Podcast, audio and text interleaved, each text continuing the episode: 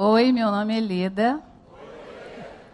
Filha amada de Deus em recuperação, em codependência, é, compulsividade financeira e tantas outras situações que vão surgindo ao longo da caminhada do Celebrando Recuperação. Que bom que esse é o Celebrando a Recuperação.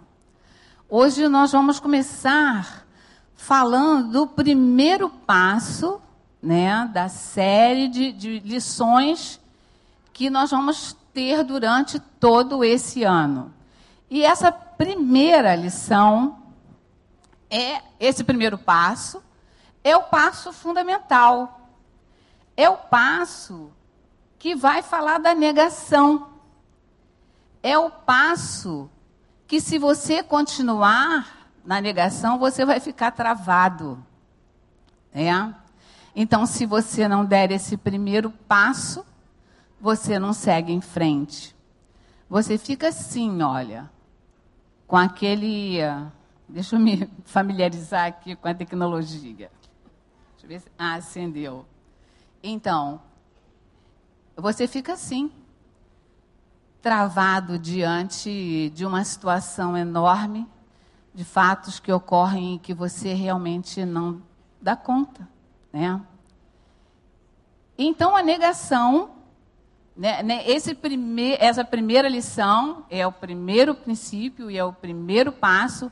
E vamos ler junto o primeiro princípio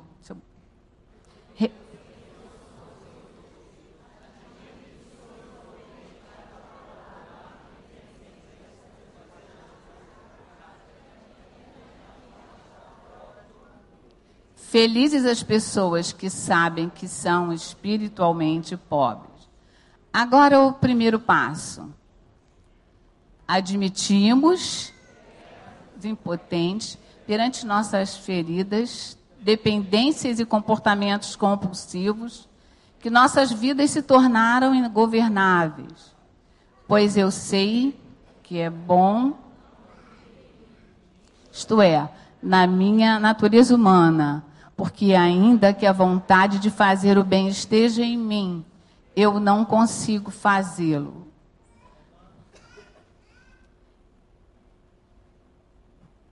Deus diz: eles tratam do ferimento do meu povo como se fossem uma coisa sem importância e dizem: vai tudo bem, quando na verdade tudo vai mal. A negação a negação, ela talvez possa ser considerada o mecanismo de defesa mais ineficaz. Por quê? Porque ela simplesmente se baseia em fatos, em, em acontecimentos que a base é mentira. Né? E a, a base de mentiras acaba confundindo e, na maioria das vezes, contrariando uma outra. Por exemplo, se uma pessoa rouba alguma coisa, algum objeto, e realmente ele foi acusado de ter roubado, tem-se certeza disso. E ele chega para a pessoa que o está acusando e fala assim: é, não tem nada comigo. E mais adiante ele fala assim: é, eu achei no chão. E mais adiante ele fala assim: o dono da loja me deu. Esse é um exemplo de negação. Mas tem outros tantos exemplos de negação. Vamos ver alguns. Vamos parar de falar nisso. Falar apenas faz tudo ficar mais difícil. Se não falarmos sobre isso, isso desaparecerá. Então, vamos fingir que isso não aconteceu de verdade. Fulano é pior que eu. Se você não implicasse comigo o tempo todo, eu. Na verdade, ele não bebe tanto assim. Não me dói quando ele faz isso, eu estou bem são exemplos de negação. são exemplos de situações vividas por nós a cada dia. Esses foram simples exemplos, mas talvez você sabe onde está a sua negação. E essa negação, ela causa efeitos muito, muito fortes e muito ruins na nossa vida, no nosso dia a dia. E nós vamos ver as causas os efeitos dessa vida de negação que às vezes a gente escolhe viver. O que acontece quando você vive uma vida de negação? Quando eu vivo uma vida de negação? Você nega e danifica os nossos sentimentos. As emoções ficam congeladas. Quando você sofre alguma situação e você continua na negação, o que acontece? Você fica uma pessoa triste. Você fica uma pessoa sem graça. Você fica uma pessoa que nada para você tem alegria. As suas emoções ficam congeladas. Mas Deus promete liberdade. Mesmo são escravos de hábitos impuros, pois cada um é escravo daquilo que, que domina. Deus promete liberdade para os nossos sentimentos danificados. Quando você faz um esforço para poder fingir que a coisa não está acontecendo, quando você faz um esforço para não olhar para aquilo, para aquela situação vivida que você está negando, você fica cansado, você desperdiça energia. E quando você fica sem energia, você acaba ficando ansioso, porque as coisas têm que acontecer. E a ansiedade traz medo, porque a ansiedade, a ansiedade é você viver no ser. E se, e se, e se. E o ser paralisa. E você não consegue seguir adiante. Mas Deus diz que Ele nos livra, Ele livra os prisioneiros. O Senhor levanta os que caem. Quando você está com as suas emoções congeladas, quando você está paralisado, porque você já ficou sem energia, porque você lutou tanto contra aquilo que você não quer enxergar na tua vida e na minha vida, as barreiras se formam e você não cresce e eu não cresço. Porque nós somos tão doentes quanto os nossos segredos. Então, todos os segredos que são negados na nossa vida diária, no dia a dia, nas situações vividas, nos fatos acontecidos, eles fazem com que o nosso crescimento paralise. Paralisando o crescimento. A negação nos afasta de Deus. Por que, que a negação nos afasta de Deus? Porque a negação é baseada em mentiras. Quando você está com o rosto no exemplo que, que foi dado ali, você sofre violência na sua casa doméstica, seja física, seja psicológica, seja moral, mas você ainda continua insistindo e dizendo que está tudo bem, você sofre porque você está participando da dor de um filho, de uma filha, de um marido, de uma esposa, e você ainda continua dizendo que está tudo bem. Você está mentindo. Não está nada bem. As coisas estão ruins. As coisas estão péssimas e você ainda continua dizendo que está tudo bem. Então a negação nos afasta de Deus, porque é baseada em mentira.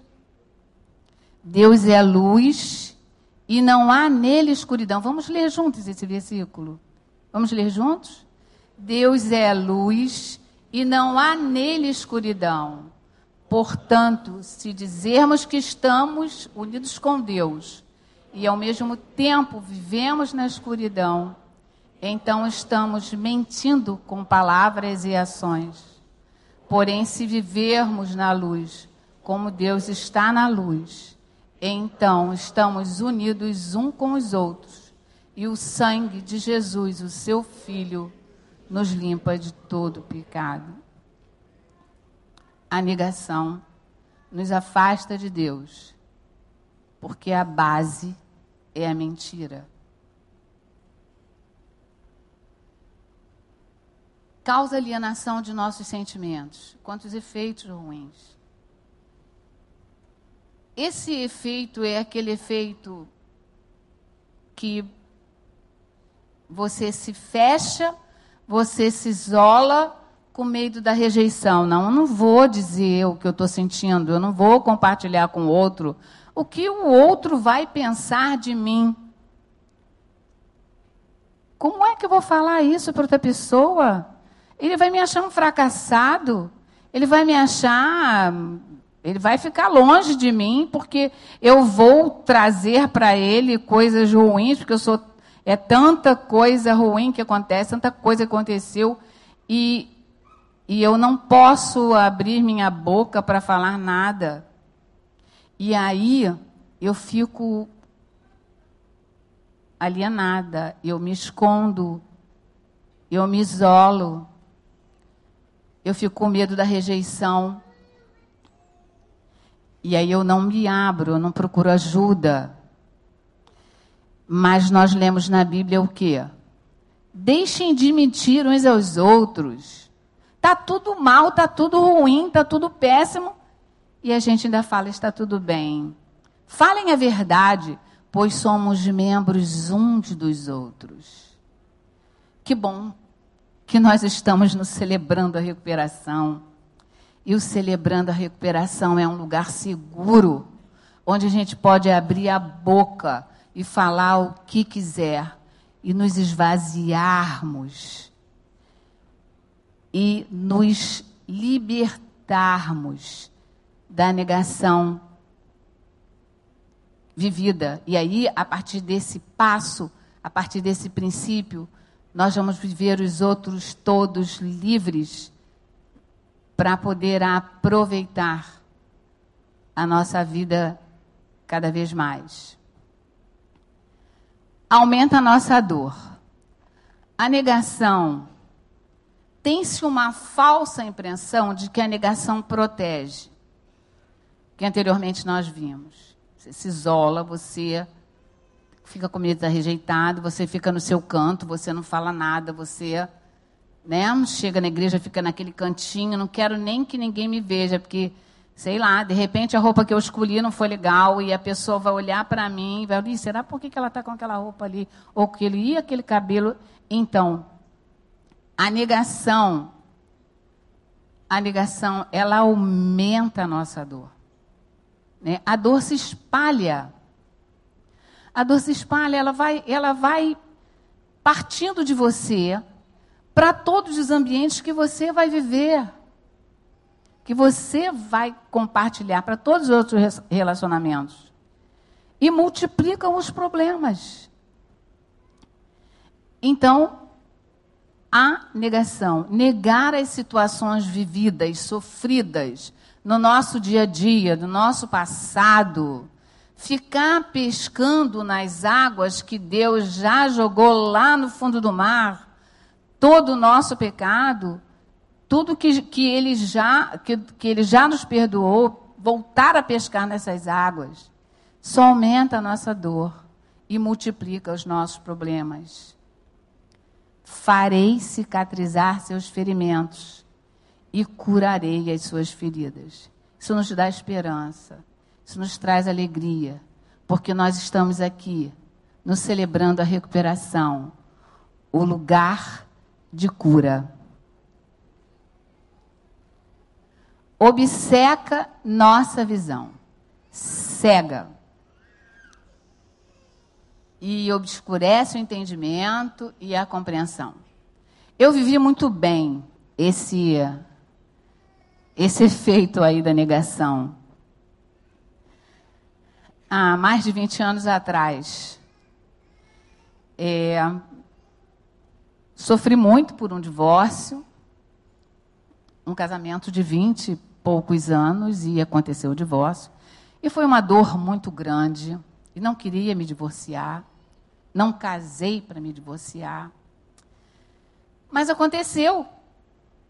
Aconteceu não teve como voltar atrás. Os motivos não tinham como. Não tinha chance de voltar. A separação não é a melhor solução. Ou melhor, a separação não é a solução. Mas no meu caso, não teve como ser diferente, teve que ser solução. E aí, eu vivi um casamento maravilhoso, era casada com um médico bem sucedido e eu vivia uma vida com bastante conforto, numa casa maravilhosa. E aí fiquei acostumada com o bom, quem não fica, né? Rapidinho acostumada com o que é bom. Mas acontece que depois do divórcio muda tudo, a realidade é muito diferente. Só que eu fiquei lá, na negação dos bons tempos. Fiquei lá, vivendo financeiramente, como se estivesse vivendo no meu tempo de casada. Só que agora a minha realidade era uma professora de ciências físicas e biológicas da prefeitura do Rio de Janeiro. Não dava para viver com a vida que eu vivia, com esse salário com a vida que eu tinha no meu tempo de casada. E fiquei muitos anos negando isso. E os problemas financeiros foram acontecendo, foram aumentando, e cada vez mais. E cada vez mais aumentava. E a compulsão também aumentava. Eu me lembro que uma vez no supermercado a minha filha estava fazendo umas compras comigo e eu achei um potinho de plástico lindo, maravilhoso. Esse eu não tenho, vou levar. Minha filha, mãe, você tem um armário cheio de pote de plástico. Para que, que você vai querer esse? Mas é baratinho, só 15 reais. E 15 reais não tinha chance de pagar um pote naquele pote 15 reais naquela época. Tamanha era a minha negação. E aí, o sofrimento foi muito grande.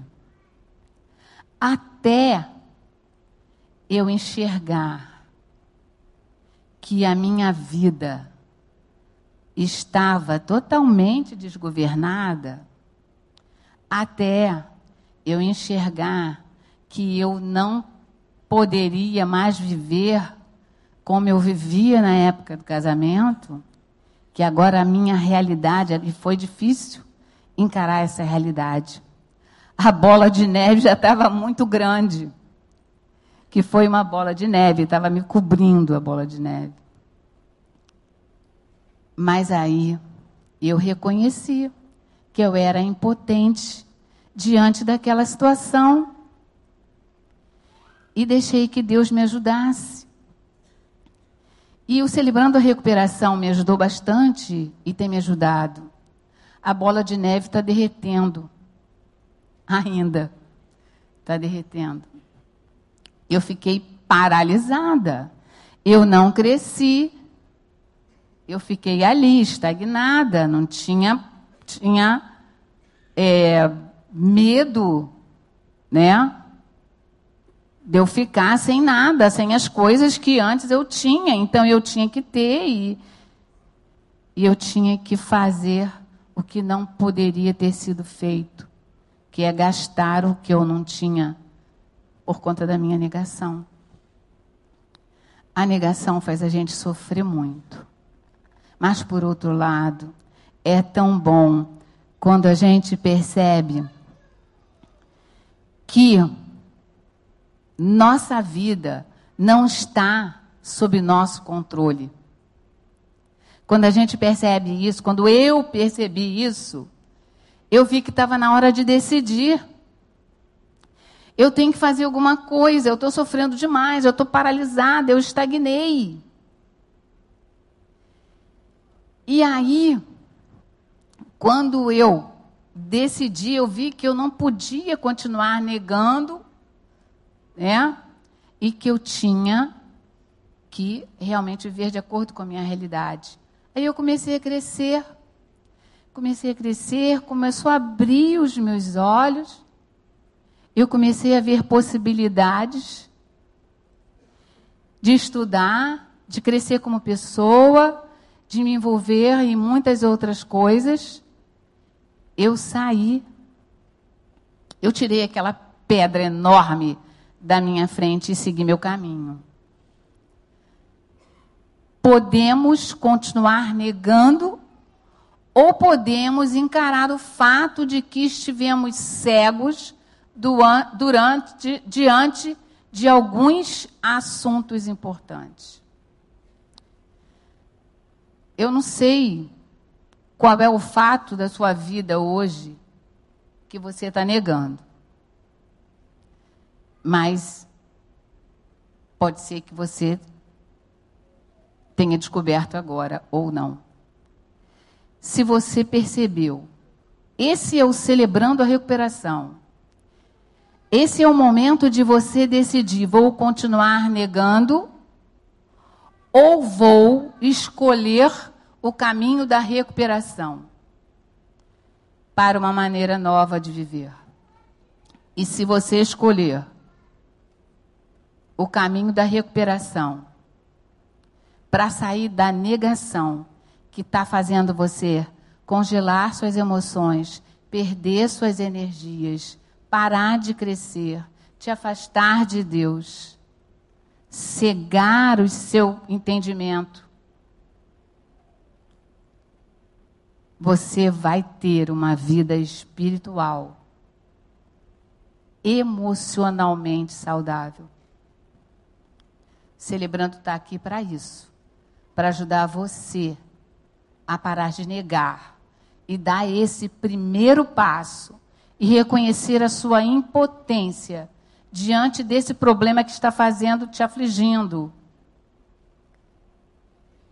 E aí, se você escolher o caminho da recuperação, se você escolher uma nova maneira de viver, você vai ser livre e não tem preço a liberdade. Eu falo por mim. Hoje eu estou livre das minhas compulsões, caminhando em outras partes no Celebrando a Recuperação. Mas eu sou livre.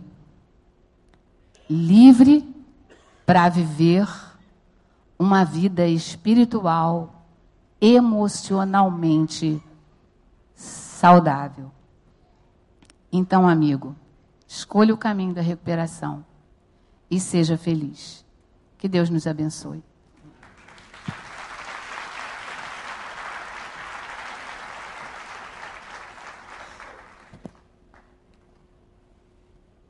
Amém, que bênção que Deus nos trouxe nesta noite. A negação é quando você admite diante do Senhor as suas fragilidades, as suas fraquezas, é quando você deixa de esconder que tem na sua vida um problema. É que você passa a admitir que você, por si só, não tem condições de resolver aquela questão. Gosto muito de uma história bíblica de uma mulher chamada Noemi, lá no livro de Ruth, a nora, melhor, a sogra de Ruth, que um dia partiu com seu marido para uma terra distante chamada Moabe, com seus dois filhos Lá passou um tempo e Noemi sofreu de sabor de ficar viúva. Logo depois perdeu os seus dois filhos em Moabe. Resolveu voltar para Belém.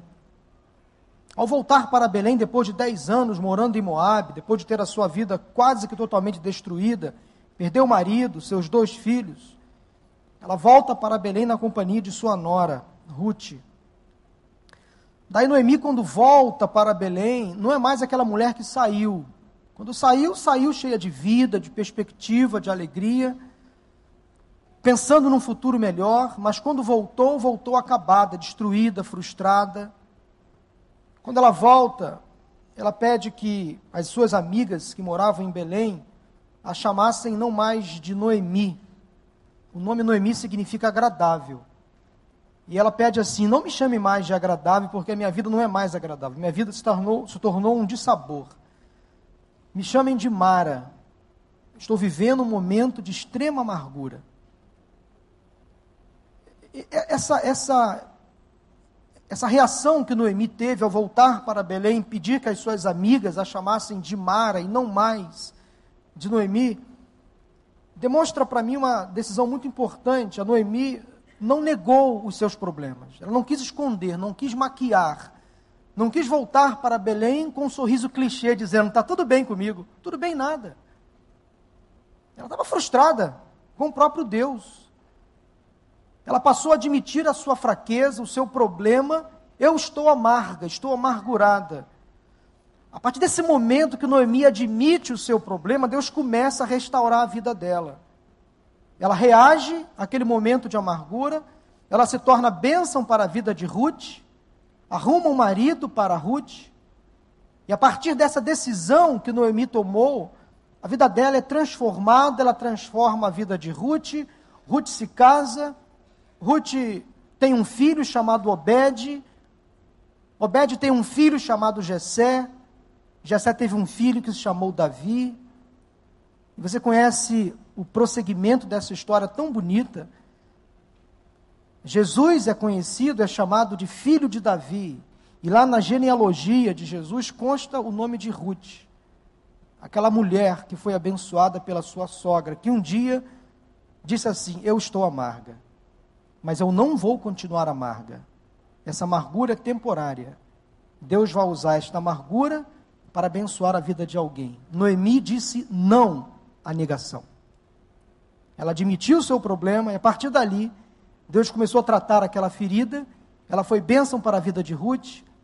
Ruth foi uma mulher de Deus. Ruth gerou Obed. Obed gerou Jessé. Jessé, pai de Davi. Davi foi um grande rei em Israel. Jesus é da linhagem de Davi. Por isso que Jesus é chamado de filho de Davi. Olha como Deus faz as coisas. Deus transforma um deserto no manancial. Ele transforma o caos, a miséria, em coisas que a gente não sequer imagina. Quem sabe há pessoas entre nós nesta noite que entraram aqui hoje precisando admitir pecados, a confessar os seus erros, suas mazelas, suas imperfeições, a parar de se sentir super, super homem ou super mulher ou mulher maravilha Admita que você não vai conseguir chegar a lugar nenhum sozinho. Você precisa do Senhor Jesus na sua vida. Precisa admitir as suas fraquezas, suas falhas, seus pecados e dizer: Senhor, a partir de agora eu quero, eu quero que o Senhor sente no trono da minha vida. Eu assumo a minha dependência do Senhor, assumo os meus pecados, reconheço as minhas fragilidades, os meus erros. Eu não estou bem, Senhor. Eu entrei aqui nesta noite me sentindo muito mal, admito que eu estou aqui muito mal, mas sei que a partir desta admissão, confio que a partir desta minha dependência do Senhor, aí sim o Senhor vai começar a agir. Isso me faz lembrar o apóstolo Paulo quando disse: quando penso que sou fraco, aí que sou forte. Quando admito as minhas fragilidades, aí que Deus me fortalece. queria orar por você nesse momento. Eu queria orar por pessoas que nesta noite entraram aqui precisando admitir pecados, culpas, fraquezas. Pare de esconder. Diga não à negação. Deixe Deus assumir o controle da sua vida. Deixe Deus trabalhar em suas fraquezas, porque eu tenho certeza que se você admitir hoje que você é pecador, que você é fraco, que você é frágil, que você é limitado, é a partir daí que Deus vai transformar a sua vida. Tenho aprendido também que não importa como você começa, o importante é como você vai terminar. Não importa como você entrou aqui nesta noite. O importa é como você vai sair daqui. Coloque-se diante do Senhor, feche os seus olhos agora. Senhor Deus e Pai, eu quero pedir nesse momento por pessoas que entraram aqui hoje, precisando, ó Deus, confessar pecados, admitir falhas, reconhecer, ó Deus, as suas impulsividades, as suas fragilidades, reconhecer compulsões, reconhecer vícios. Deus, que essas pessoas agora admitam que são fracas, que são frágeis, que são finitas e que precisam do teu perdão, da tua misericórdia. Ó Deus, que o Senhor coloque na mente destas pessoas que há saída sim, há solução sim, há esperança sim. Deus faz brotar do seco água viva. Deus faz com que aquele tronco, às vezes envelhecido, morto, ao cheiro das águas, esse tronco possa voltar a viver. Deus, faça isso nesse momento. Que esta pessoa que entrou aqui hoje, tão fragilizada, possa admitir que sem o Senhor elas não vão conseguir chegar a lugar nenhum. Derrama da tua bênção, da tua graça, do teu perdão. Encoraja aqueles que estão fracos e caídos. E faça com que, ó Deus, a partir desse momento de admissão de culpas, de fragilidades, de pecado, o Senhor, aí sim, começa a agir nessa vida, Pai coloca de pé, transforma as gerações futuras, transforma a família, os negócios, traz de volta saídas, soluções, traz de volta, Deus, as portas abertas, traz de volta a saúde física, emocional, mas, ó Deus, de forma principal, se há alguém aqui nesta noite que precisa admitir que precisa de Jesus como seu Senhor e Salvador, quebra, Senhor, em nome de Jesus toda prepotência, toda arrogância, todo sentimento de grandeza. Ó Deus, e que essa pessoa agora, em nome de Jesus, arrependida, confesse Jesus como seu Senhor e Salvador. Que elas possam entender que só Jesus Cristo é o caminho que nos leva a Deus. Só Jesus Cristo salva. Obrigado a Deus pelo culto desta noite, pela palavra que ouvimos. Obrigado a Deus pelo que vai acontecer daqui a pouco nos grupos de partilha aqueles que vão embora agora, aqueles que irão embora mais tarde, que todos voltem para os seus lares debaixo da tua graça, da tua proteção. Oramos em nome de Jesus. Amém. Amém. Roberta.